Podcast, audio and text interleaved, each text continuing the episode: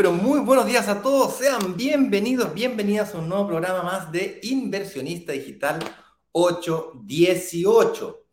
Nos reunimos todos los días aquí a conversar sobre algún tema relacionado con el mundo de la inversión inmobiliaria y mientras hago andar Instagram, hoy día voy a estar yo solo junto con Jorge Larrocó, que de alguna manera es el jefe de los analistas. Y vamos a ver de que el día de hoy es un día importante porque hay varias acciones que hay que realizar eh, para poder eh, calificar, para, para poder invertir con nosotros y bueno, para poder invertir en general de forma financieramente responsable. Entonces me estoy cambiando cuenta aquí en Instagram para dar inicio a la transmisión. Dame un segundito, un segundito, video en vivo. Déjame que lo instalo primero porque si no, esto pasan cosas extrañas. Activar, comprobando conexión y Ahora sí nos encontramos en vivo en todas las plataformas. Entonces, sean todos bienvenidos. El tema que hemos preparado para el día de hoy, señoras y señores, dice más o menos así. Y... Ahí está. Equivocarte en esto puede dejarte sin tu inversión inmobiliaria. Hay muchos errores que uno puede cometer pero puede ir ajustando en el camino. Esto es una inversión de largo aliento, es decir, partes hoy día, pero en realidad terminas en 3, 6, 8, 10, 15 años más. Por lo tanto, hay espacio para ir ajustando, sobre todo cuando inviertes en blanco, en donde de alguna manera firmas un contrato de compraventa hoy día, pero hasta la fecha de entrega hay espacio para prepararse para el momento real de la inversión. Es lo que llamamos aquí vestirse de novio, vestirse de novia. Entonces, de alguna manera, eh, hay espacio. Pero hay algo en lo que no te puedes equivocar. ¿Vale? Y hoy día vamos a hablar de eso, que es eh, la preparación de tu estado de situación o la preparación para un crédito hipotecario. Porque de nada sirve decir que yo me invertí en una propiedad si luego no logro que se pague sola. Y ese 70, 80% de financiación no tengo acceso. ¿Vale? Antes de comenzar a hablar de ese tema y hacer pasar a Jorge, me gustaría de alguna manera eh, decirles que el día de ayer se abrió el carrito para aquellas personas que de alguna manera se prepararon con anticipación, se preinscribieron. Las personas preinscritas tuvieron acceso a un enlace y una página que les permitió ver un video que grabé yo, que viene a ser una especie de preparación para el lanzamiento de esta noche. Dicho de otra manera, hoy en la noche habrá será el lanzamiento oficial del cual tanto hemos venido anunciando. Pero si tú quieres revisar toda la información del lanzamiento con anticipación, esa posibilidad existe. Aquellos que se preinscribieron recibieron el link ayer, pero si tú estás acá y estás mirándonos, vas a recibir acceso a esa información también. Eh, abajo en el banner de, esta, de este programa aparece un enlace que dice brokersdigitales.com prelanzamiento. En ese enlace encontrarás toda la información de del lanzamiento de esta noche.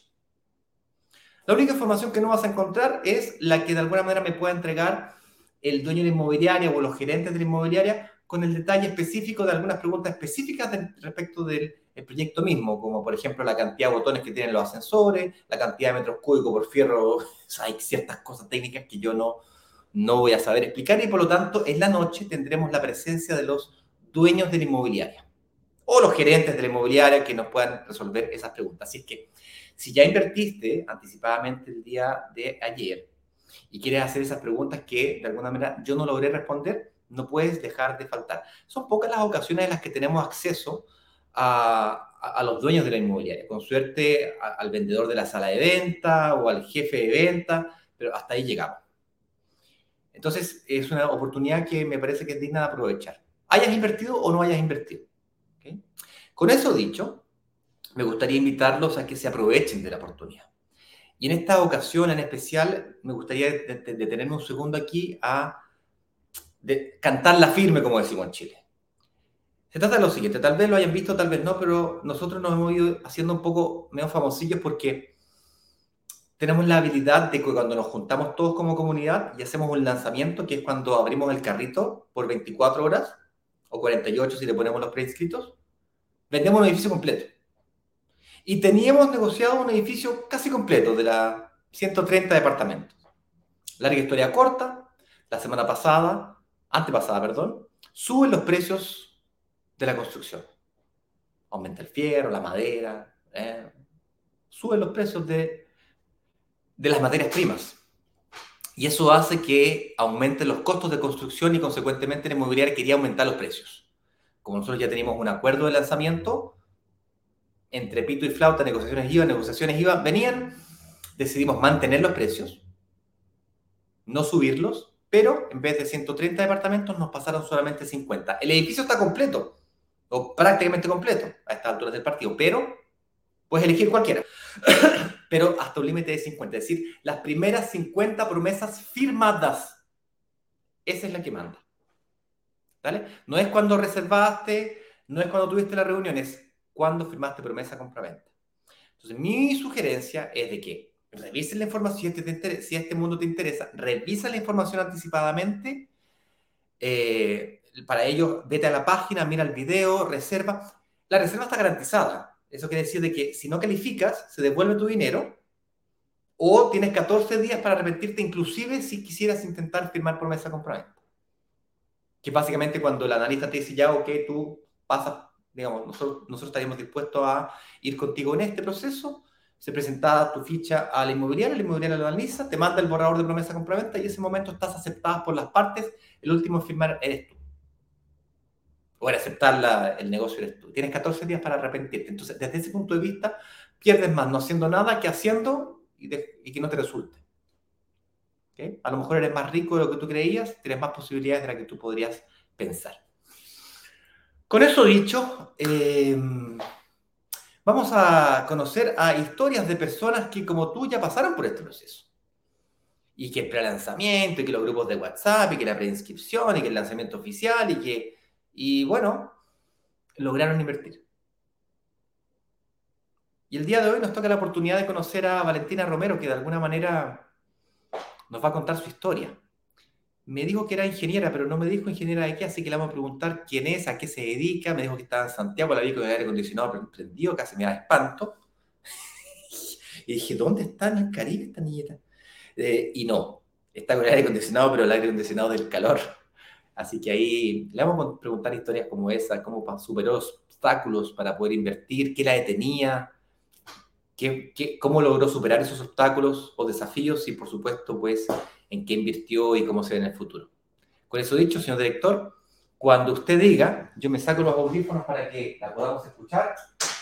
Ahí vamos, hagamos pasar aquí al escenario entonces a la inversionista Valentina Romero.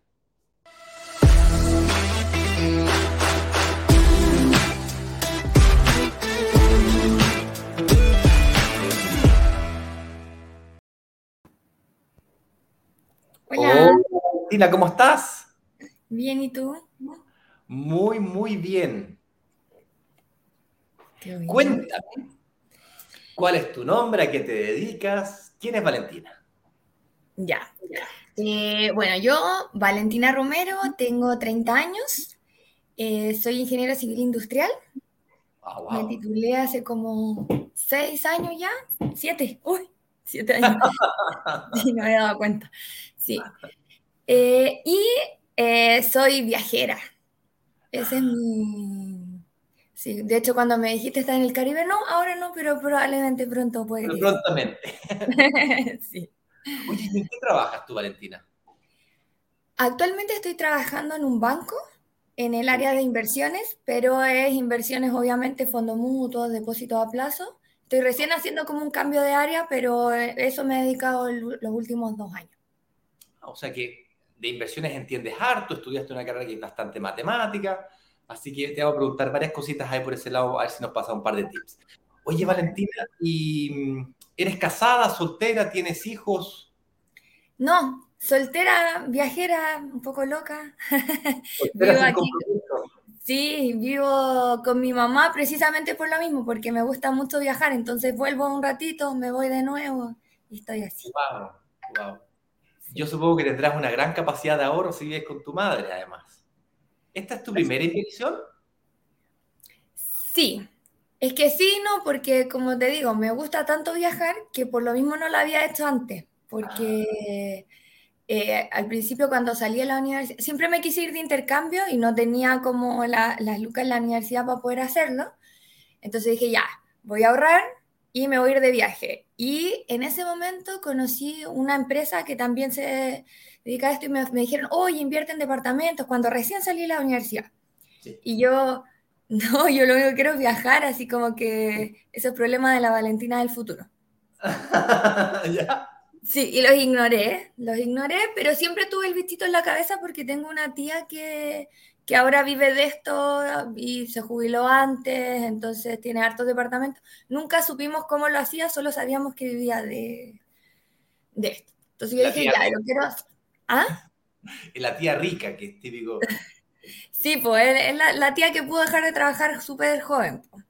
Entonces, claro, entonces yo dije, pucha, lo quiero hacer, pero ahora no porque quiero viajar, porque ahora soy joven y después no voy a ser joven, entonces invertí un poquito las cosas. Y me fui de viaje como un año y medio y volví. Ah, ya. ok. Me excedí. no, está bien. Sí. Y volví, y volví pelapo. Me di cuenta que no tenía nada, llegué a la casa de mi mamá, obviamente, y mis compañeros ya se habían empezado a comprar sus cositas, ya llevaban como más tiempo trabajando, y yo claramente había perdido un año y medio de experiencia laboral porque fui a, hacer aseo, sacar kiwi y todas esas cosas. Y llegué un poquito endeudada, no mucho, pero un poquito endeudada, pero llegué en cero, un poquito negativo. Y ahí dije, ya, algo tengo que hacer porque me encantó esta vida, quiero seguir viajando, pero tampoco puedo como vivir la vida loca y, volver y, siempre estar en negativo. Entonces dije, ya, voy a trabajar y voy a, voy a ver la forma de cómo puedo, o sea, que, mi, que lo que vaya pudiendo ahorrar se vaya, vaya creciendo al final, pues siempre la universidad nosotros nos enseñan así como la plata vale más hoy día que mañana, eh, la plata bajo el colchón no sirve de nada, se desvaloriza. Pero uno siempre tiene ese miedo. Lo máximo que habíamos invertido nosotros, así como en las familias, son depósitos a plazo, porque hasta fondo mutuo era muy riesgoso porque se puede perder. Claro. ¿En qué minuto, mm, ok, comenzaste a trabajar, eh, no tenías plata, sentías que estabas un poco en negativo, como dijiste, dijiste recién, y buscaste pega? ¿Y, comenzaste al tiro a trabajar en el banco? ¿Cómo, cómo fue esa experiencia? Y cómo, no, fue, empecé a trabajar en la TAM. ¿Ya? Trabajé un año porque me gustaba viajar, entonces tenía... No, tiene toda, tiene toda la onda. Sí, entonces empecé a trabajar en la TAM, estuve un año trabajando ahí. Eh, la verdad es que ahí los primeros seis meses fue estabilizarme del viaje anterior. Y el problema en la TAM es que como tenéis pasajes tan baratos, viajáis más y menos ahorráis, porque no, no, alcanza para ahorrar, viajar y, toda la cuestión. Entonces pasó un año y empezó la pandemia. Uh. Me echaron de la TAM, eh, salí con los despidos masivos y al mes encontré pega en el banco. Okay. Y en el banco eh, el sueldo era obviamente mucho más que en la TAM y estábamos en pandemia, pues entonces no se gastaba. Claro. Entonces ahí, pum, todo para adentro, todo para adentro, todo para adentro. Y el año pasado fue como un año y algo de puro ahorro y que se me había olvidado el tema de invertir, porque como estaba en cero, uno dice, no, si cuando estáis en cero no podéis invertir. lo, lo, primero que uno piensa. Entonces, eh, no hice nada ese año, solamente ahorrar, ahorrar, y después me fui de viaje de nuevo, porque ya con el teletrabajo, y estuve nueve meses de viaje, y me iba gastando mi sueldo, pero tenía ese, ese ahorro que no lo había usado. De ahí dije, pucha Valentina, vaya a volver y de nuevo va a ser lo mismo, lo que sí tenéis tu colchón, pero todavía no tenéis nada que se esté... O sea, como siempre pensé en departamento. Entonces le decía a mi hermana, ya, me quiero comprar un departamento, pero lo típico, el, el departamento soltera para mí y después arrendarlo y... Pero claro, pues, los lugares donde yo viviría, que tampoco es que yo sea, pero ya Santiago Centro estaba así como carísimo para pa lo que es al final. Entonces, como que viajando uno vive en lugares más grandes, más bonitos y todo. Yo decía así como, no quiero vivir aquí y era para lo único que en teoría me, me alcanzaba según lo que yo pensaba. Y ahí empecé a buscar cuando volví. Dije, ya, quiero invertir, no sé cómo, no sé cómo lo voy a hacer, así que empecé a buscar y lo típico, pues uno busca departamento y empiezan a salir las publicidades. Y lo mismo, me aparecían dos locos que siempre los testimonios lo veía, que estaban ahí en, en YouTube y yo les ponía next. Hasta que un día dije, ay Valentina, pues si andáis buscando esto, escucha esto ahí un rato, pues a ver qué pasa. Y ahí empecé y me empecé a conectar a todos los live. Yo soy re mala para levantarme temprano, entro a trabajar a las 9, entonces me levanto así ocho y media y, y rapidito para... Entonces lo que hacía Sí, rapidito, desayuno y, y, a la hora almuerzo ahí me baño y algo. Entonces dije, ya, ¿sabéis qué? Voy a empezar a hacer esto como rutina y los empecé a escuchar mientras me preparaba para trabajar. Entonces me ponía los audífonos y hacía el desayuno, eh, entre que arreglaba mis cosas y todo. Y fue una rutina que hice como, yo creo que todo el verano, así como desde que volví, volví el primero de enero. Y como desde enero, febrero, empecé a escucharla. Y me conecté a un workshop y en ese workshop lo tomé también así como live, así como cuando iba en la micro, lo escuchaba. Y ahí dije, ya, les creo todo. Porque me hacía sentido con las cosas que uno ve en la universidad igual, pues así como cuando hablaban de las tasas y yo me ponía a calcular y lo típico, ¿y dónde está la pillería? Así como buscaba las inmobiliarias de las que hablaban. Entonces decía, ya, como que sí. Eh, y después salió, se abre el carrito y yo dije, ah, ya, hasta aquí nomás llego porque como que no me voy a meter así a tontas y a locas en nada. Entonces el primer workshop lo hice así nomás, como escuchando. Y los dos meses de... Y yo dije, ya, al siguiente le doy con todo. Entonces, entre workshop y workshop, hice la, mm, como la reunión que uno puede hacer con los analistas que son libres y, como no hay compromiso de workshop. y ahí hice dos reuniones con dos analistas distintos. Okay. Entonces ahí yo dije, yo sabía que igual tenía como una situación para poder invertir por lo mismo, porque como soy soltera, tengo igual harta capacidad de ahorro, vivo en la casa de mi mamá. Y ahí hice esas dos reuniones pero yo ya me había metido en la cabeza que quería dos departamentos. Porque dije, ya, si te vaya a volver a ir, Valentina, y tener un solo departamento, quizás cuánto te va a, te va a costar volver a, a reconstruir como tu situación financiera, porque cuando andáis viajando no tenéis liquidaciones. Y yo dije, ya, quiero dos. Y me metí eso en la cabeza y dije, no sé cómo, pero quiero dos. Y ahí fui a donde los analistas con eso, así como ya soy Valentina, gano esto, llené todo mi estado de situación y quiero dos departamentos. no tengo plata, pero quiero dos. Sí. O sea, igual tenía mi ahorro, entonces le dije, este es mi ahorro, esta es mi situación, esto gano, quiero dos departamentos. ¿Qué tengo que hacer para llegar a esos dos? Y ahí me dijeron, no, si en verdad te alcanza, porque... Y me hicieron como un plan, y igual tenía que pagar, era igual harto entre los dos. Entonces yo dije, no, como que no, soy viajera, no voy a dejar de viajar por esto. Así que necesito como adaptar para pagar, por ejemplo, una cuota de máximo 600 lucas, porque si no me tengo que quedar en la casa dos años y no, no va a pasar. Y ahí me hicieron toda la estrategia y me dijeron, mira, podía hacer esto, no tenía idea de lo de la recuperación del IVA, pero sí tengo como una mini empresa de confección de mi mamá cose entonces hice la constitución de la empresa, empresa en un día, todo el tema y, sabía todo cómo funcionaba el IVA y todo. Y dije, uy, nunca se me hubiera ocurrido que había, uno podía hacer esto con los departamentos. Y claro, y ahí me hizo todo el sentido y me di cuenta que sí me alcanzaba para dos, incluso para tres, si es que no me gustara viajar tanto. Y dije, ya no, dos y el tercero va a ser problema de la Valentina del futuro. Así que... tiene el futuro muy buena esa. ¿Y en qué invertiste? Invertí en Vive Conchalí. Conchalí, perfecto. Vive Conchalí. Y en el de Los Andes. Sí, Los Andes parece que se llama, el de Quinta Normal. De Quinta Normal, buena, buena. Dos tremendos proyectos.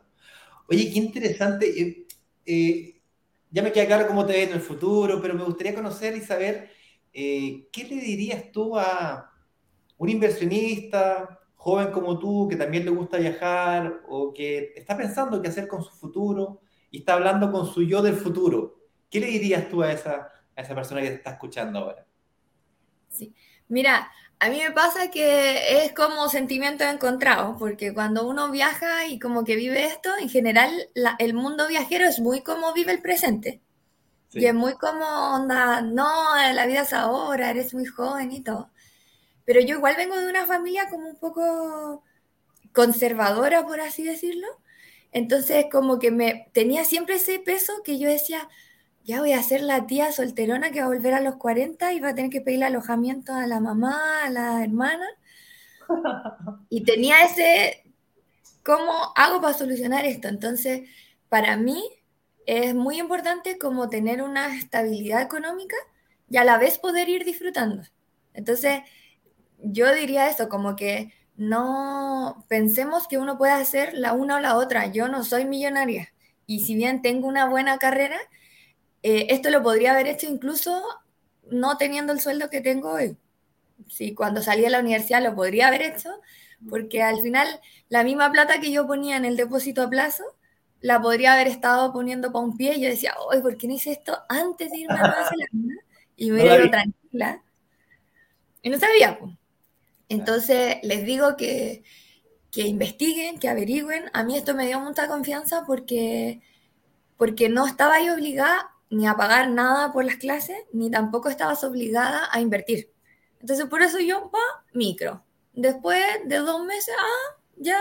Eh, y después el segundo workshop ya tomando apuntes, estudiando, revisando las presentaciones, los videos, la cuestión del IVA que no la entendía tan bien y yo decía, Valentina, ¿cómo te va a costar tanto si estudiaste algo que...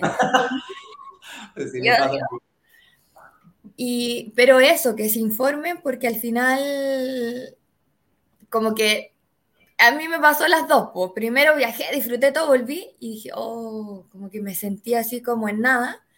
Y ahora lo estoy haciendo como un poquito al revés, pero tampoco tengo que dejar de disfrutar. No es como que, ah, ya voy a invertir en departamentos, pero no puedo hacer nada y me tengo que quedar en la casa. Tampoco están así. Entonces, que estudien todas las opciones y que van a encontrar con el analista un, claro, un buen plan que sirva para compensar. A mí el primero que me dijeron así como, no, 800 lucas las cuotas de los... Y yo, no, como que no.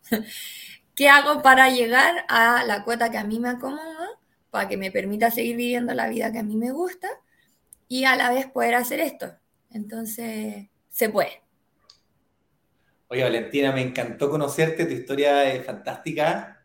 Me, me vinculo un poco contigo, porque también me encanta viajar. Yo fui estudiante de intercambio a los 16 años me fui ahí al norte de Estados Unidos, casi la frontera con Canadá, eh, eh, cerquita del lago Ontario, en el estado de Nueva York. Ah, mi hermana vive por ahí. ¿Tu hermana vive por ahí? Sí, cerca del lago Ontario. al lado bueno, es gigante. Sí, hay mucha nieve en invierno. Eh, allá está, sí, pero hasta acá de nieve. Y bueno, tanto es así que me terminé casando con una mujer brasileña. Fíjate, hoy día vivo en, en, Brasil y me paso entre Santiago y Chile cada cuatro o seis semanas estoy para allá y para acá. Parezco sapo saltando de un país para el otro, fíjate. Así que me contigo, me encanta ese mundo del viaje. Yo vengo del mundo del turismo, conocí a mi mujer en el mundo del turismo, así que eh, coincido contigo que se puede encontrar un equilibrio entre disfrutar la vida y al mismo tiempo prepararse para tener una, un futuro más estable. Yo le llamo a eso asegurar el chancho. Que básicamente, si me pasa cualquier cosa, mi familia queda tranquila. Eh, y después de eso, tal vez soñar con, con tener una pensión digna. Y tal vez, tal vez, más adelante vender un par de apartamentitos, comprarse una casita, vivir bien y seguir invirtiendo. Ese es mi plan. Y ese es mi plan para los próximos 10 años. Yo partí un poquito tarde. Me di cuenta tarde de esto Tú tienes 30 años, yo me di cuenta a los 42, 43. Así que me llevas ventaja, Valentina. Muchas gracias por compartir tu historia, me encantó. Te felicito y nada, pues vamos a ver si logramos ayudar a un par de personas más que están ahí en la cuerda floja, que siguen no, y están llenando el estado de situación y no saben cómo hacerlo, están nerviosos, tienen su reunión hoy día, y aquellos que están eh, pensando, ¿será? ¿Será? ¿Lo hago? ¿No lo hago? ¿Sí o no? Vamos a tratar de ayudarlos hoy día, Valentina. Así que muchas gracias. Sí, pues, ya, pues que estén súper bien y atrévanse. Última pregunta. Siempre tengo que preguntar si es que me autorizan a usar tu imagen para hacer esos videitos que de repente saco y que hacemos ahí en el equipo de marketing. Sí, obvio que sí, sí, por eso me, me alicé el pelo y todo eso. Ah, bien. Muchas gracias, Valentina. Un beso grande y nos vemos online. Nos vemos online. Chao. Chao, estés bien.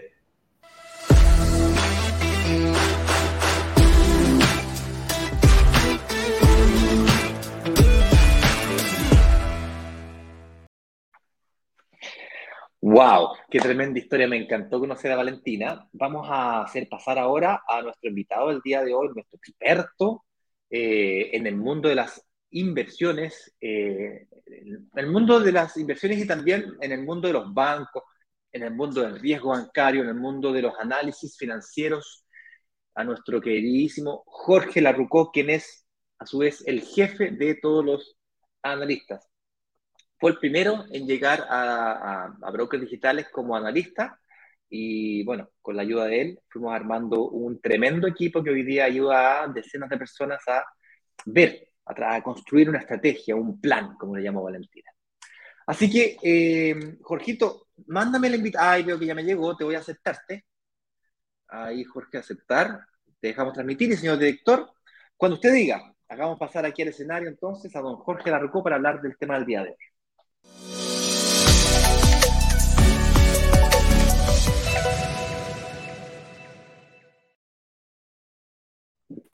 Muy, pero muy buenos días, don Jorge Larrucó, ¿cómo está usted?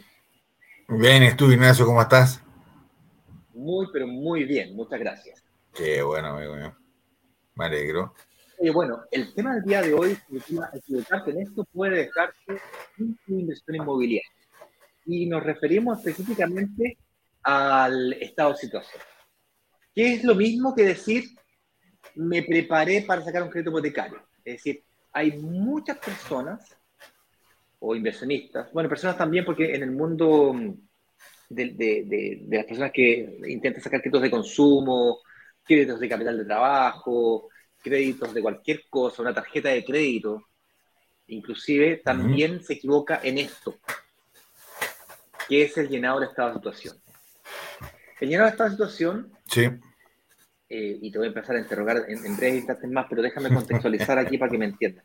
Dale, dale. El llenado del estado de situación es un formulario muy desagradable de llenar, gigante, que antiguamente se hacía en papel, había que escribirlo a mano, y ese yo soy medio disléxico, además escribo muy mal. Eh, y, había que llenarlo viejo, nombre, apellido, root, dirección, eh, ingreso uno, ingreso dos, después viejo, y después deuda, el auto, un formulario gigante. Y vamos a ser sinceros, da una lata llenarlo. Uno lo mira y dice, oh, no tengo tiempo. ¿Okay? Y empieza el cerebro, empieza a buscar cualquier excusa, pero cualquiera. No tengo tiempo, tengo que ir al baño, tengo que comer, tengo que darle comida al perro, al gato, a los niños, tengo que ir para, para el almuerzo, no, no tengo que estudiar. Y el cerebro automáticamente empieza a buscar, buscar, buscar, buscar. Lo dejo para después, para después, para después. Yo estoy convencido que es un sistema de defensa que tiene el organismo para salvar energías. Es como. no sé, parece que no, tienen lógica.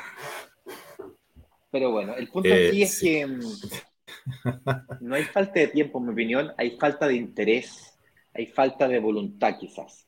Eh, o no se logra ver la importancia de un buen llenado de situación.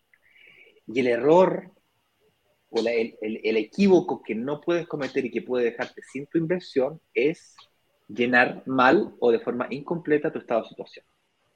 La buena noticia es de que en esta primera fase, que es la reunión con tu analista, hay espacio a que lo completemos juntos. Me refiero a completar es que aquellos espacios que no supiste cómo llenar o aquellos espacios que no sabes cómo explicar, lo puedas verbalizar y el analista te va a ayudar a terminar de llenarlo para que podamos presentar tu ficha como corresponde. ¿A qué me refiero con esto? E insisto, disculpa que no te deje hablar, Jorge, pero es que te voy a empezar a interrogar de aquí a poquito. No, tranquilo, dale, no, está bien. Eh, el, es común, me pasa a mí inclusive, que uno se siente muy inseguro al llenar un estado de situación. Me- mira, pongo que soy casado, yo soy tengo un hijo con mi pareja, pero yo no soy casado. ¿La pongo o no la pongo? Y empieza una serie de dudas. ¿ok? En esta etapa, en esta fase que nos encontramos hoy día, que hay muchas personas que están invirtiendo, que están tomando acción, que están apretando el botoncito, pagando su reserva y en el fondo van a tener su reunión de análisis, tienen que llenar su estado de situación y van a elegir unidades de departamento. En esta fase, sobre todo aquellos que participen del lanzamiento de la noche y tal, eh, vamos a incentivar ese lanzamiento. Eh, vamos a incentivar que invierta. En esta fase, eh,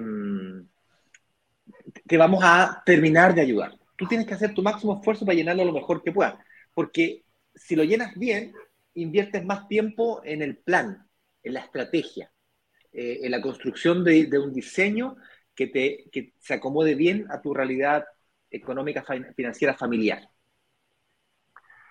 Y si no, bueno, no es tan grave, eh, tendrás que tener, perder, perder, entre comillas, tiempo llenándolo junto con tu analista y eventualmente tendrás que pedir una segunda reunión. Porque en estos días, hoy día martes, miércoles, jueves y viernes de esta semana, la agenda de los analistas de tu equipo se llena. Entonces, lo peor que te puede pasar es que tengas que tener dos o tres reuniones, las cuales son gratis, no, no hay nada de malo. Y último consejo, si tú ya firmaste promesa compra-venta y tuviste cualquier alteración en tu estado de situación, llámese, te cambiaste de pega, tienes ganas de cambiarte de pega, o tienes ganas de emprender, te sacaste un crédito de consumo o quieres sacar un crédito de consumo, quieres cambiar el auto, quieres ir a viajar como Valentina, pues antes de tomar la decisión yo te recomiendo que revises cómo afectará esto a tu inversión antes de ejecutarla. ¿ok? Porque cuando hablamos de vestir a la novia, es como que tú me digas, oye, mira, tengo un matrimonio, yo- mi hija se casa, tengo una hija de 25 años, Jorge, y se va a casar. Tiene dos fechas y la próxima semana la voy a, la voy a presionar para que me diga cuál va a ser, si va a ser el 5, el 4 de febrero o el 25 de febrero. Lo más probable es que termine siendo el 4. Resulta que yo para el 4, ella para el 4, mi mujer para el 4, todos los invitados tenemos que comprar vestido o ir al peluquero por lo menos, eh, ella tiene que...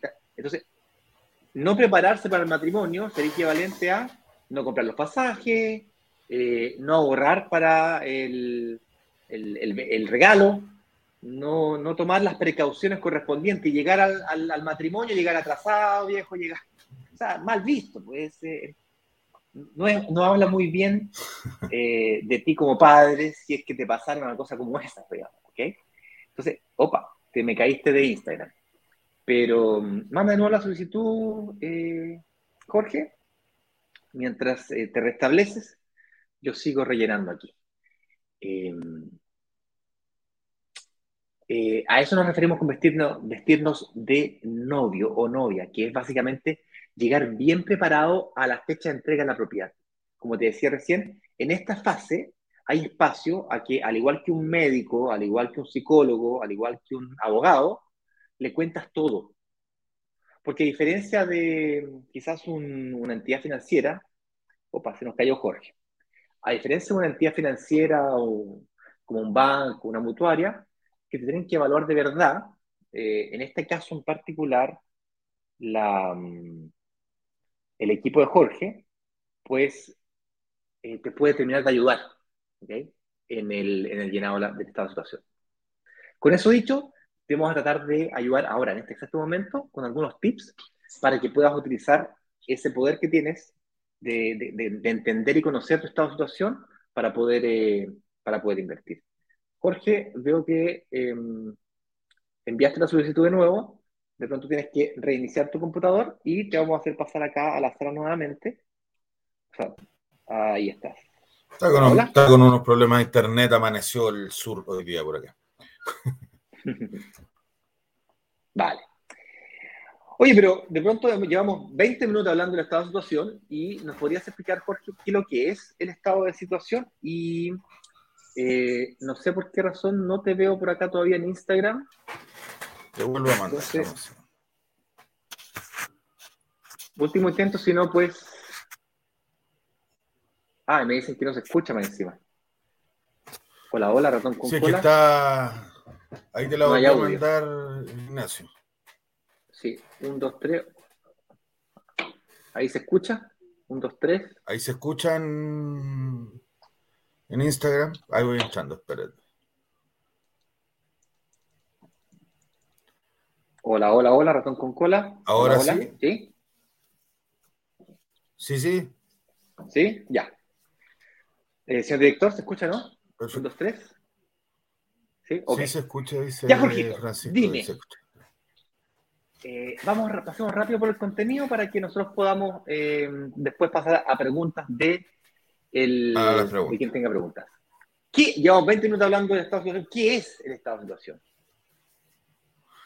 El estado de situación, básicamente, Ignacio, es tu carta de presentación al banco. Tienes que pensar que mucho, o a la institución que te vaya a evaluar en este caso.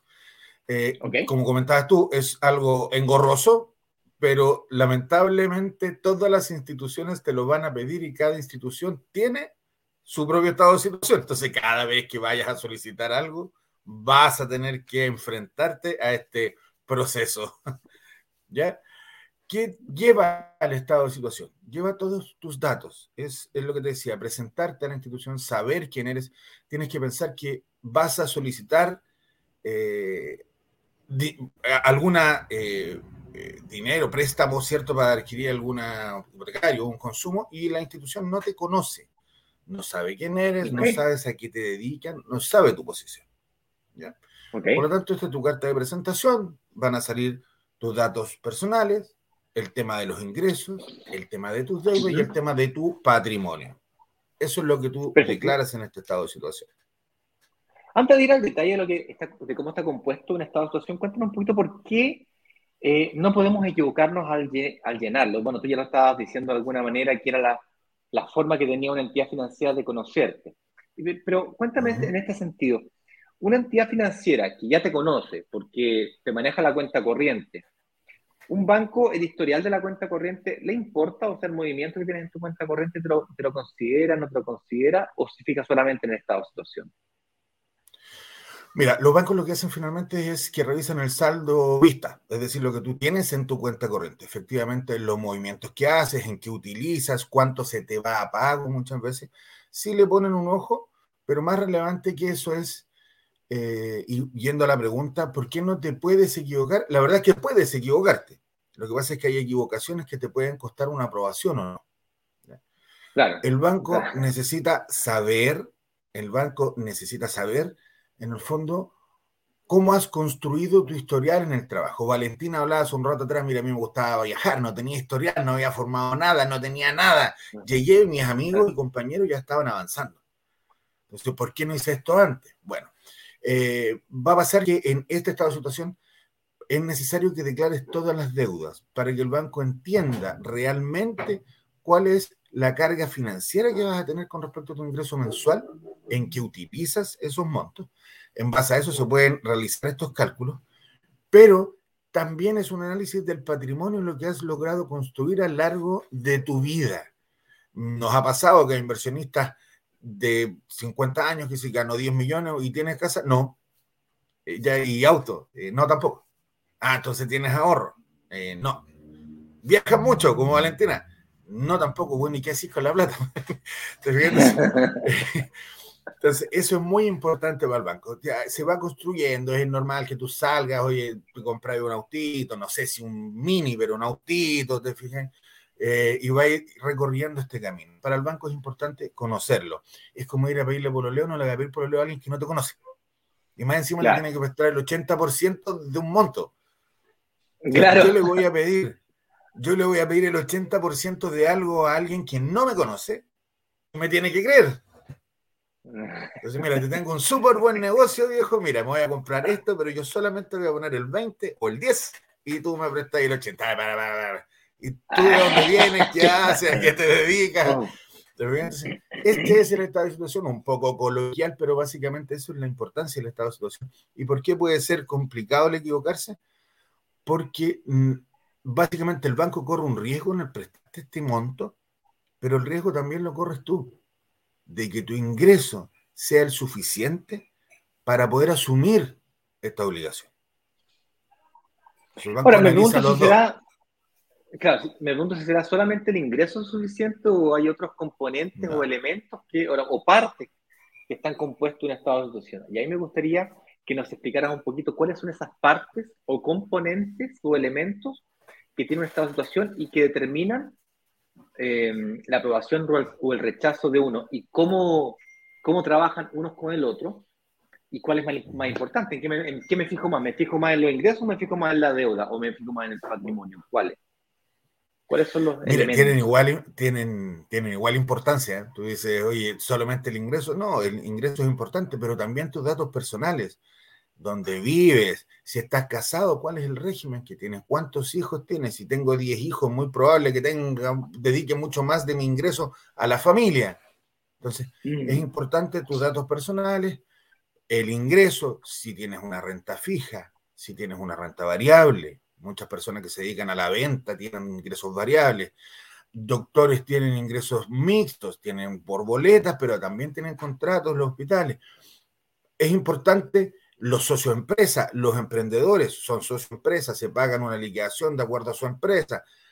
Ese es el ingreso y cómo se pueden demostrar aquellos que son rentistas también. Ojo, nosotros que trabajamos con la inversión, muchos de nuestros inversionistas buscan convertirse en rentistas, es decir, vivir de lo que le entregan sus propiedades. Y eso también constituye un ingreso. Entonces es importante declarar todo esto. Luego vienen las deudas. Hay que pensar que lo que las instituciones consideran un endeudamiento responsable es que de mi ingreso yo destine el 40% para el pago de estas deudas que llamamos grandes, hipotecario, consumo, y este 40% a su vez lo dividimos en promedio, ¿cierto? Un 25% como el dividendo máximo hipotecario y un 15% como la cuota máxima de consumo. Por lo tanto, tengo que definir, si puedo tener consumo, puedo tener hipotecario, qué porcentaje de mi ingreso utilizan esas deudas. Y en base a eso podemos ir calculando cuánto es lo que te podrían prestar a futuro. Lo tengo en banco, está en una mutuaria. Recordemos que la mutuaria no tiene la obligación de informar hoy día en las BIF. Por lo tanto, esa deuda no te va a aparecer en el sistema bancario. No están haciendo nada malo, salvo que no tienen la obligación de hacerlo. Correcto. ¿Cuánto es? Esa es la como dice, pregunta, digamos, ¿dó- ¿dónde puedo cotizar créditos hipotecarios? Estabas hablando de... lo- Ten- hay- sí, eh, tengo dos opciones hoy. ¿ya? Están los bancos y está también las mutuarias. Diferencia entre uno y otro, el banco es este pololo que necesita que todo el mundo sabe que tú pololeas con él, que tienes algo con él, ok. y le cuenta a todo el mundo que tú tienes algo con él. La mutuaria es este Perfecto. novio más reservado, ¿cierto? Que no tiene la obligación de estar comentando nada, ¿ya? Ni entre sus hermanos mutuarias, ¿cierto? Sino que es él y, y- y en base a eso es la gran diferencia. halladito. Como, como evaluación es prácticamente igual. Estado de situación, ingresos, deudas, patrimonio, el mismo análisis. ¿ya? Eh, por lo tanto, estas son las dos instituciones hoy día. Tienes también eh, cooperativas que también informan. Hay varias instituciones donde puedes revisar. Claro, las Fuerzas Armadas tienen propias sus Exacto. Pero para nosotros, para nosotros, si tú quieres emprender este camino inversionista, creemos que la mutuaria es el mejor aliado, porque finalmente no informa de tu deuda con ellos, por lo tanto, este espacio que te queda para invertir sigue estando disponible frente a los ojos del banco. Claro. En el fondo, esto es eh, supremamente importante, sobre todo para aquellas personas que eh, pretenden comprarse su casa propia sí o sí a como de lugar. O sea, si tú ya tienes tu casa propia o pretendes comprar tu casa propia antes de invertir, que es como la lógica que sigue la mayoría de las personas, eh, son pocos los que lo hacen al revés. Son pocos los que primero invierten y después se, compran la casa propia, que es como yo sugiero hacerlo, digamos. Eh, esa, esa primera inversión de esa casa, mi sugerencia es que la hagan con una mutuaria. Ah, mutuaria. Pues, ¿Por qué? Porque si tú te compras la casa en la que vives, no vas a tener los ingresos de arriendo que tú necesitas para poder quedar equilibrado en tu estado de situación nuevamente. Tú Correcto. puedes comprarte un departamento para la renta con un banco si quieres, porque los ingresos de arriendo te van a compensar la deuda y vas a, quedar, volver- vas a volver a quedar equilibrado. Es más, si es un departamento de inversión, es probable que sí, eh, eh, tengan una plusvalía alta y consecuentemente aumenten de valor en el tiempo. rápidamente, arriba del 5, 6%, y por lo tanto eh, es muy fácil que tú construyas patrimonio rápido. Y consecuentemente, si tus ingresos se aumentaron, la deuda aumentó, pero menos que los ingresos, y el patrimonio aumentó mayor a, la deuda asociada, entonces pues tienes patrimonio, tienes un estado de asociación equilibrado con patrimonio positivo, incluso con los bancos. En cambio, cuando te compran la casa, tienes exactamente el mismo, la misma situación, con la diferencia que los ingresos no cambiaron. Tienes el máximo de deuda, la deuda, como es la casa propia, el máximo nivel de endeudamiento para comprar la, la, más la más grande, la tremenda, la, el DFL llega hasta 240, aunque necesito unos 80 metros cuadrados, dame la de 140, porque ah, ah, lógico, y, y, ojalá fuera una casa de tres pisos con un patio de 500 metros cuadrados, dos piscinas tempradas, por supuesto, un quincho para hacer Un helipuerto, sí que hay un, un helipuerto y acceso a la pista de aterrizaje, por supuesto, son cosas básicas que uno tiene que tener. Sí, por supuesto. y partir con un proyecto de, de 2.500 UF y terminar con un proyecto de 6.000 UF u 8.000 UF, que es lo, ¿Entendí? Y ahí entonces le pones la máxima deuda, mantienes el ingreso porque no, no recibes arriendo por esa casa, y el patrimonio, generalmente esas casas están en barrios consolidados, que tienen plusvalía, pero muy poquita. 1%, 2%, 3% en lo mejor de los casos. Y consecuentemente tu estado de situación queda desequilibrado. Esa es la razón por la cual te dicen que no calificas para un nuevo crédito, pero en realidad no es que califiques, es que está mal, la estrategia está mal construida. Y ahí Tienes utilizado la, capacidad. Pues vuelvo, repito, ¿por qué estaba yo comentando eso? Porque aquellas personas que están pensando en comprarse su casa propia o ya firmaron promesa para la casa propia y van a tener que firmar y cumplir esa promesa en seis meses más, ocho meses más, obligatoriamente, bueno, obligatoriamente no, pero casi obligatoriamente, si es que quieren invertir en o continuar invirtiendo en departamentos, deben sacar ese crédito hipotecario con una mutuaria. Y a diferencia de las creencias populares, hoy día las mutuarias compiten en, la, en, su carga anual equivalente, que es la tasa que realmente importa, mucho contra los bancos. Porque aunque tienen tasas de interés más altas, y no siempre, compensan con los costos del crédito en general, que es lo que realmente importa al final. Por lo tanto, tú terminas compitiendo, por ejemplo, eh, ayer estábamos mirando eh, el viernes pasado, la semana pasada, el, Banco Estado sacó una promoción al mercado. Tasa de interés 3,8%. ¡Wow! ¡Qué interesante! Tasa de interés 3,8%. Pero el día miércoles yo los desafié les dije, ¿quién se dio cuenta de cuánto era la tasa? Perdón, el día viernes yo los desafié y dije, ¿quién se dio cuenta cuánto era la tasa de interés CAE? Y lo hice intencionalmente así. Le puse la foto de la tasa de interés de la promoción y te subrayé, dice así, te, te, subrayé, te destaqué la tasa de interés, 3,8, 3,85 para ser más exacto. Sí, y dejé de mostrar la foto. Y después pregunté, ¿quién se acuerda la tasa, quién se dio cuenta de la tasa de interés CAE? Que es la que realmente importa, lo cual había yo explicado el martes, el miércoles. Y nadie supo responder. O con suerte uno o dos se dieron cuenta. Y resulta que la tasa de interés CAE que, ofrece esta promoción es 4,5. Tú te metes en Compara Online y tienes sí. hipotecario con tasa del 4. CAE 4. Sí. Entonces, eh, ¿qué, estoy tratando de decir con esto? Que es muy fácil confundirse en creer que la tasa de interés es lo más importante. La tasa de interés es, es importante, sin lugar a dudas, pero no es determinante. ¿Bien? Lo que determina la aprobación o rechazo de un crédito hipotecario es el estado de situación, el cual se compone ingresos, deuda y patrimonio. ¿Sí? Entonces, cuidado con creer que solamente los bancos prestan y las mutuarias regalan la plata. Las mutuarias. Los, voladores de luces, pues, seguir esas tasas. Son voladores de luces, hay que revisarlo completo. Oye, eh, tú ya respondiste esta, esta, pregunta que es, ¿debo llenar cada vez que voy a utilizar un hipotecario? La respuesta es sí. Eh, ahora, la buena noticia es que una vez que tienes uno, las preguntas que te hace el otro son idénticas. Son las mismas. Son nombres, ingresos, deuda y patrimonio. Eh, es copiar, pegar, copiar, pegar, copiar, pegar. Es mucho más rápido. Llenas uno y llenas los otros mucho más rápido. Normalmente, Ignacio, eh, apoyándote en ese punto, normalmente los estados de situación tienen una validez de un año. ¿Ya? O sea, dentro de un año nosotros podemos reutilizar ese estado de situación para una nueva operación. Pero ah, cumplido ese año, va En, el- que en- esa misma institución, disculpa. en esa misma institución. Para, todos tienen un, un estado de situación distinto y cada vez que vayan a uno distinto van a tener que llenarlo. Y hoy día muchas instituciones te dan la posibilidad de modificar este estado de situación desde la misma página, irlo actualizando desde la misma página del banco, si te cambiaste de empleador, si tienes una nueva renta, y eso va permitiendo que tu estado de situación esté actualizado también eh, más constantemente y no tengas que llenar tanto muchas veces a mano. Perfecto, es un buen dato, porque eh, te aumentan las líneas de crédito, tarjetas de crédito. Y la pregunta que viene a continuación es, ¿es tan, ¿es tan bueno que me aumenten las líneas de crédito, las tarjetas de crédito? ¿Cómo pegan las tarjetas de crédito a los...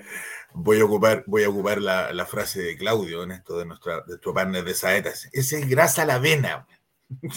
es a la vena.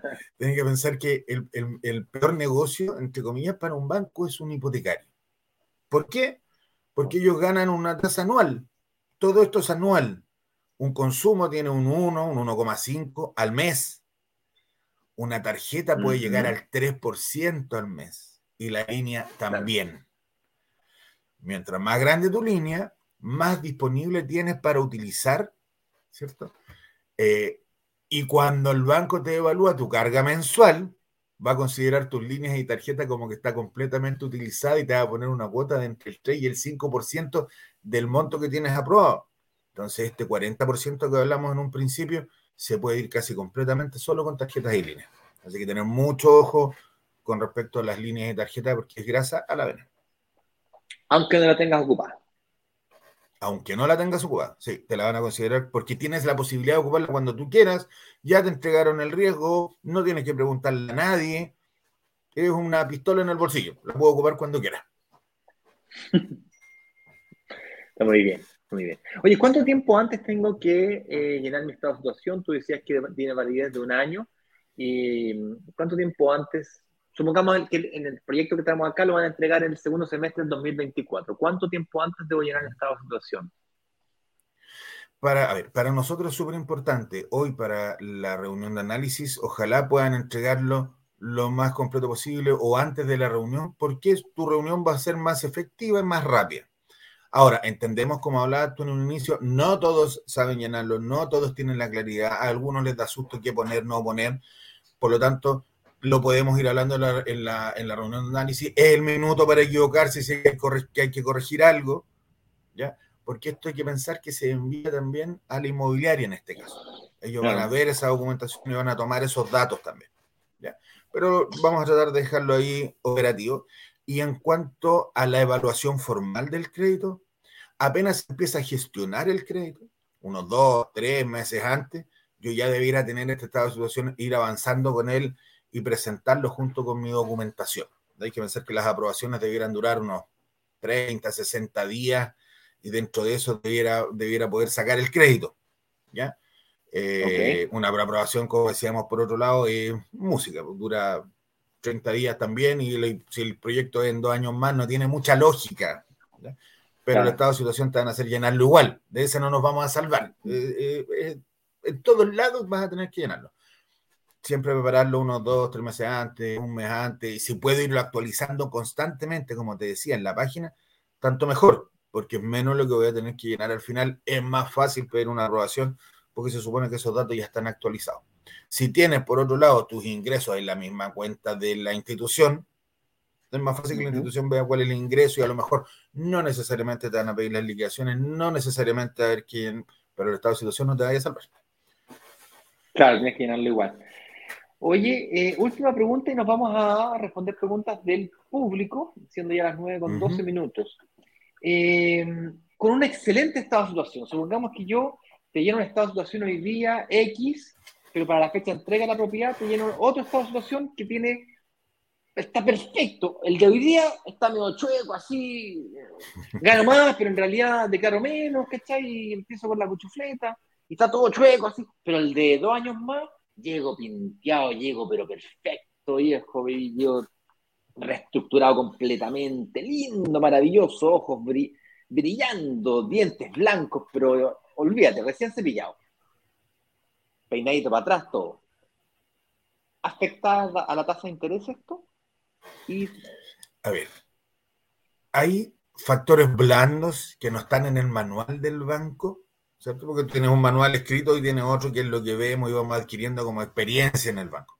Por supuesto que si la situación llega mucho más claro, con más datos, eh, ¿y por qué es importante? Porque de esos datos nosotros como ejecutivos en el minuto podíamos pelear las tasas, podíamos decir, mira, esta persona es aquí, esta persona tiene este patrimonio, está todo el patrimonio ordenado, tiene sus deudas ordenadas, tiene un ingreso por esto, por lo otro. Claro, si el estado de situación va muy bien ordenado, es posible que nos permita a nosotros, el Ejecutivo, solicitar una mejor tasa. Se podría hacer, ¿ya? Eh, pero tiene que ver con estos factores blandos más que con un manual que tenga la institución que diga, no, si viene mejor, eh, le aprobamos más. No, tiene que ver con la capacidad de plasmar lo que le quiero decir al banco en este estado de situación y que tu ejecutivo también vea y sepa leer ese estado de situación para presentarlo de una mejor forma y poder solicitar una mejor tasa por el perfil que tiene el, cliente en este caso. Perfecto. No me a preguntas ahora, pero se me ocurrió una mientras me respondía, se me nació otra pregunta y es, um, ¿es tan recomendable agarrar una carpeta y pedirle tú, yo mismo, yo Ignacio Corrales, agarro con mi root, ¿no es cierto? Y le pido a 10 mutuarias diferentes, y voy una por una, o el mismo, la misma semana se los pido a las 10. Eh, eso me va a afectar positiva, negativamente, como al final los hago pelear a todos. Y si, te, digo, si te salen todos juntos, fantástico, porque quedan dentro del mes. Acuérdate que hoy día están informando en dos semanas, tres semanas. Entonces, bueno, la montaña no firma, pero sí. Si se los mando a todas al mismo tiempo, hay un, hay un pero ahí, cuando tú saques la información de las BIF, del DICOM, sale abajo las consultas al RUT que han tenido en el último mes. Ah. Si yo tengo 10 consultas y no me aparece ningún crédito, esto es como, como el enfermo de, viruela, es como el enfermo de peste. ¿Por qué no le dieron? Algo tiene que tener. Entonces yo no le doy y muchas veces no revisa y empieza como, un dominó. Entonces este no le dio, entonces, ¿por qué estos otros dos no le dieron? El tercero tampoco te da, el cuarto y estos tres, ¿por qué no le dieron? Y empiezan así.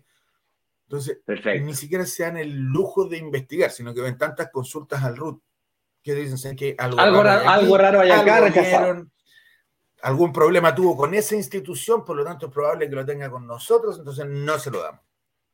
Consejo, dos, tres consultas al RUT en el mes es un, un margen tolerable. Razonable. Ya más de, ya más de eso se empiezan a asustar. Sí, lo otro es hacerlo a través de alguien que se dedica a cotizar, es decir, un intermediario. También. La institución identifica a esta empresa o institución como Saeta, por ejemplo, que tiene convenio especial, entonces sabe que Saeta está cotizando con tres o cuatro instituciones al mismo tiempo, por lo tanto la consulta de tu root eh, se justifica porque sabe que se trata de una cotización y no de un, problema. Es otro tip que, que les damos ahí. Bueno, señor director, vámonos a preguntas. Déjame ver si es que en Instagram hay alguna pregunta mientras. Aquí veo una pregunta en Instagram. Mientras el señor director elige una, déjame responder esta aquí. Eh, dice aquí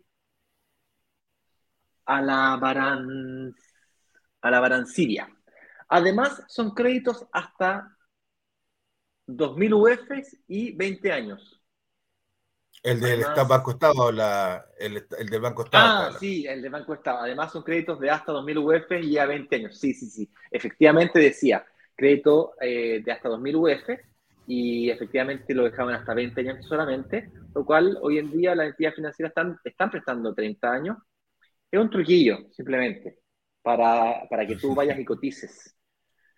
Lo cual no tiene nada mal. Eh, a mí, no, a mí no, me, no me molesta para nada que ocurran ese tipo de cosas. De hecho, el Banco Estado tiende a hacer estas señales para que el mercado reaccione y también se vaya a sacar productos de mejor calidad, de mejores condiciones al mercado. Entonces, da como una señal, da como un, da como un shock y el, y el, y el mercado reacciona. Entonces, los gerentes de producto reaccionan y sacan su producto también, y las mutuarias sacan también, y se empieza a producir lo que el Estado quiere, que es básicamente una competencia, o lo que el Banco Central quiere, que básicamente se produzca esa competencia y se produzca una mejora en las condiciones comerciales de créditos hipotecarios para incentivar el acceso a hipoteca.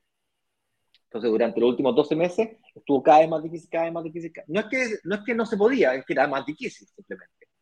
De repente alguien que antes calificaba, hoy día ya no califica. Y antes que alguien que calificaba sobrado tiene que eh, ponerse las pilas. Cuando ya no se puede equivocar, el estado de situación tiene que estar bien, bien llenadito. ¿Okay? Ya, ay, me olvidé, me olvidé de poner el auto que tenía. Antes daba lo mismo, ahora ya no da lo mismo, necesita ir auto. Yo el otro día, eh, hace dos meses atrás, cuando saqué mi crédito hipotecario, oh, me faltaban dos millones de pesos. Y me llama Claudio y me dice, oye, ¿no tenés dos millones de pesos por ahí que podés poner en tu, cuenta corriente? ¿Qué déjame, dame 48 horas y déjame, déjame ver de dónde la saco, digamos. Eh, ya, pero no voy a sacar de otra, parte, de, otra cuenta que esté a tu nombre, tiene que ser de plata que no esté en tu nombre. Y ahí tuve que hablar con mi mujer y mi amorcito lindo me, me prestaría dos millones de pesos, te los devuelvo. Es decir, como, papi, papi, eh, sabes que tengo un súper buen negocio, no como era decir tu papá, sabes que tengo un súper buen ah, negocio. Oye, papá, eh, papá, papá, papá, ¿qué pasa? Tengo una idea. No, no, no, no, no, no, no. Ni a palo. No, no me interesa tu idea, güey, por, por ningún motivo. Ay, ay, ay. No hay más preguntas de Instagram, señor director. Vámonos aquí con Hugo Dormán. ¿Cómo está don Hugo? Placer saludarlo. Don Hugo. Hola, jóvenes. Eh, eh, más o menos. A mí Todavía me queda, todavía me queda manjar en el tarro, dijeron.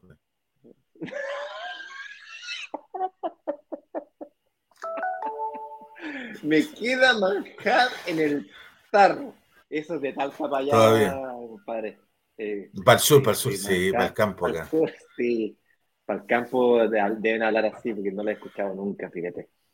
Gracias por lo que escuché el otro día, me dio, me dio tanta risa, Huguito. que marcar en el tarro. Pero voy a copiar, está bueno. Bueno, jóvenes, gracias por lo de jóvenes, estamos acumuladores de juventud, estamos por acá. ¿Se puede pedir al banco disminución de la línea de crédito? Claro, por supuesto que se puede. Absolutamente. Hay algunos bancos que te dejan, eh, que no te dejan no tener, pero la puedes bajar de un millón de pesos a 500 lucas, al mínimo, o de 500 lucas al mínimo 50 lucas, 100 lucas sin ningún problema. Ya, vamos a avanzar más rápido. Me pide aquí el señor director porque estamos muy chacoteros. Jacqueline Hernández. Gusto de verlo, don Jorge. Excelente asesor. ¿La recuperación del IVA es solo para compras de departamentos nuevos? Así es, solamente para departamentos nuevos o que tengan menos de un año en realidad. Ya después de un año es difícil poder gestionar esa recuperación. Sí, eh, la verdad las cosas es que la recuperación del IVA puede ser para departamentos usados, lo que pasa es que es muy raro, muy, muy, muy, muy raro la persona que es dueña del departamento tendría que facturarte. Y eso cuando son departamentos usados prácticamente no, no existe. No se da. Eh, pero desde el punto de vista técnico legal se, podría. Eso es. Dama 724. ¿Es buena idea bloquear la tarjeta de crédito? Yo creo que más que eh, bloquearla, Ignacio, yo optaría por rebajar los cupos. Porque puede ser útil, pero no, sé si. Mm. Eh, o si no lo ocupo de plano eliminarla, pero. Claro, sí. Ahora, a ver. Um, yo te recomendaría que antes de ejecutar hagas una reunión de análisis para con una lista evaluar todos los componentes, porque el ingreso, deuda, patrimonio, de pronto no hace falta que la, de, que la elimines. Habría que ver el efecto que tendría en tu situación si la eliminaras. ¿vale? Y eso no es tan fácil de ver eh, o de recomendar así al aire hay, que entrar a picar, hay que mirar más, más detalladamente y para eso las reuniones del equipo de Jorge son muy necesarias. Francisco Cera nos pregunta, si es que pido un crédito en banco primero y luego quiero pedir otro en la mutuaria, ¿afecta? Claro, es justamente eso lo que yo estaba tratando de explicar hace algunos minutos atrás. Si tú te intentas con tu... Vamos a suponer que firmaste promesa compraventa hace un año atrás, te entregan la casa propia, viejo, ya no hay vuelta atrás, nos conociste hace dos meses, no nos conociste recién, quieres invertir, alcanzas a invertir, puedes invertir, a pesar de que tienes una promesa de compraventa firmada para tu casa propia. Y a pesar de eso, te sobra todavía plata para poder invertir. porque en el proyecto hoy día son 60 cuotas, entonces es re fácil entrar. Con eso dicho, ya, esa casa debiese sacarla con una mutuaria, porque la mutuaria no te va a reportar las deudas del sistema financiero. Si tú sacas esa casa con un banco, ese banco te va a reportar. Y cuando quieras sacar el departamento, que supongamos que se entregue después de tu casa, en el caso de la inversión de hoy día se va a entregar en dos años más, ese en dos años más, tu estado de situación va a estar completamente destruido desde el punto de vista de que no vas a tener los ingresos de los arriendos de la propiedad que te compraste, vas a tener el total de la deuda, probablemente el máximo de la deuda. Por lo tanto, desde ese punto de vista, lo que hay que hacer es hacerlo al revés. Primero te vas con mutuarias, que el día que te quieras comprar tu casa, va al revés. El día que te quieras. En realidad, nunca vamos a sacar como un banco. Yo nunca lo, que pasa es que yo lo, yo lo, defino, yo lo defino así: si el pago va a salir de tu bolsillo, llévatelo a la mutuaria. No pasín por el banco. Si el, pago sale de tu bolsillo, a mutuaria, que ni, que ni aparezca. Porque en este caso, si él tiene un crédito en banco primero, también lo va a afectar pero en temas de tiempo, porque va a tener que demostrar al menos un año de arriendo de esa propiedad para recuperar esta capacidad de, de inversión. Además, mismo un año. Y el contrato tiene que estar firmado ante notario y además tiene que demostrarme los flujos. Oye, eh, aquí el señor director parece que eh, está... Ay, la hora, se me pasa la hora. Señoras y señores. Sí. señores y señores. El día de hoy, a las 19 horas, lanzamiento oficial. Revisa la información del lanzamiento de esta noche en brokersdigitales.com, pre-lanzamiento. Es más, si tienes el coraje, reserva, porque hay devolución garantizada. ¿Qué significa eso? Que si no calificas, se devuelve el dinero. Las reservas son solamente 100 mil pesos. Cuando yo reservé en primera inversión de mi vida, pagué un millón de pesos sin devolución, sin derecho a devolución. En este caso son 100 mil pesos. O sea, si fuéramos los estafadores del mundo mundial, tu peor riesgo es perder 100 lucas. Con eso dicho, si tú no calificas, se devuelve el total de esos 100 mil pesos. Y si es que sí calificas, tienes 14 días todavía para arrepentirte. Y no hace falta que ni siquiera des explicaciones. No es que no nos interese, te lo vamos a preguntar para poder mejorar, pero no necesitas dar explicaciones. No hace falta que inventes historias, de, ni tampoco que mates a tu familia. No hace falta. ¿ok? Em, lo que sí son 14 días, ¿vale? No un mes y medio, 14 días. ¿Por qué? Porque va a haber mucha gente que va a quedar en lista de espera, nos parece injusto que tú te quedes con la propiedad un mes y medio y resulta que después la gente, pues, no. Lo último que me gustaría aclarar es que lo que va a mandar, vamos a aceptar todas las reservas, de ayer, de hoy día, de mañana, hasta mañana a las 7 de la tarde. Pero hay 50, las primeras 50 promesas firmadas son las únicas válidas. ¿Dale? Sin reclamar después. Las reglas son esas. 50, 50 primeras promesas firmadas. ¿Dale? Con eso dicho, señor director, damos por término. Jorge, no sé si quieres decir algo, mandar un saludo a tu señora, a, sus hijos que tienes por el mundo. No, tengo la. que vi alguna ahí, a, don Huguito Dorman, que me tocó trabajar también con él, a la señora Jacqueline, a Bermalis, que estaba por ahí, que tuvimos reunión ayer y los amigos del Instagram que están llenándome ahí de, WhatsApp por atrás porque me sacan fotos, me suben. Me... Así que ahí juegan los amiguitos. No, bien, y saludo a la comunidad. Los esperamos hoy día. Eh, hay hartas reuniones, reserven, estamos ahí dispuestos y preparados para poder ayudarlos como se merece. A todo motor. Señores y señores, les mando un fuerte abrazo. Nos vemos a las 19 horas en punto junto con la inmobiliaria. Estaremos presentando el proyecto. Vamos a pasar por la presentación nuevamente. Así es que eh, habrá tiempo para preguntar lo que quieran. Con eso dicho, nos vemos en la noche. Chau, chau. Chau, chau. Vender los 144 departamentos de un edificio en apenas dos días. Una sola startup logró vender 144 departamentos. 144 departamentos. 144 departamentos en apenas dos días. Y muy bien lo saben los miembros de Brokers Digitales, quienes gracias a una comunidad de inversionistas vendieron 144 departamentos de un edificio en solo horas. La comunidad tiene el poder de negociación, igual que un gran fondo de inversiones que es capaz de comprar y negociar consecuentemente un edificio completo. Cuando se abre la, opción de reservar, en cuestión de 48 horas, 24 horas, todos los, todos los departamentos del edificio son reservados.